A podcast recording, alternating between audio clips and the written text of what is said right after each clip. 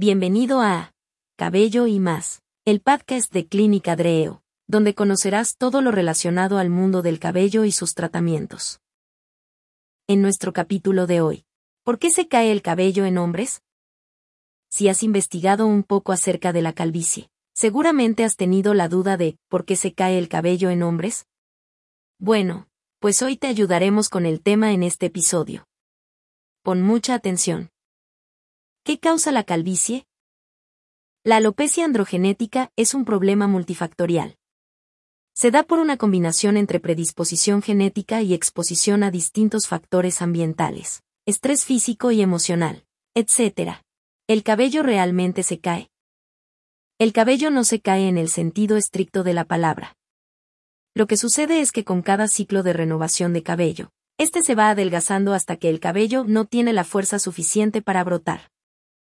Las fases de crecimiento se acorta y la de reposo se vuelve más larga. Al final el folículo se pierde y la zona queda despoblada. Parece ser el por qué se cae el cabello en hombres. Ahora veamos qué es la miniaturización. ¿Qué produce la miniaturización del folículo? Desde hace mucho tiempo se sabe que la testosterona juega un papel importante en la calvicie. Las personas con calvicie tienen folículos con una sensibilidad especial a la dihidrotestosterona, DHT, la forma más activa de esta hormona. La DHT altera los ciclos de crecimiento del cabello, produciendo la miniaturización folicular. Ahora puedes responder mejor a la idea de ¿por qué se cae el cabello en hombres?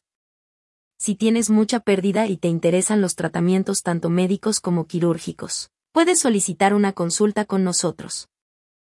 En Clínica Dreo vamos contigo en este proceso de recuperación porque somos unos apasionados por el cabello y estamos comprometidos contigo.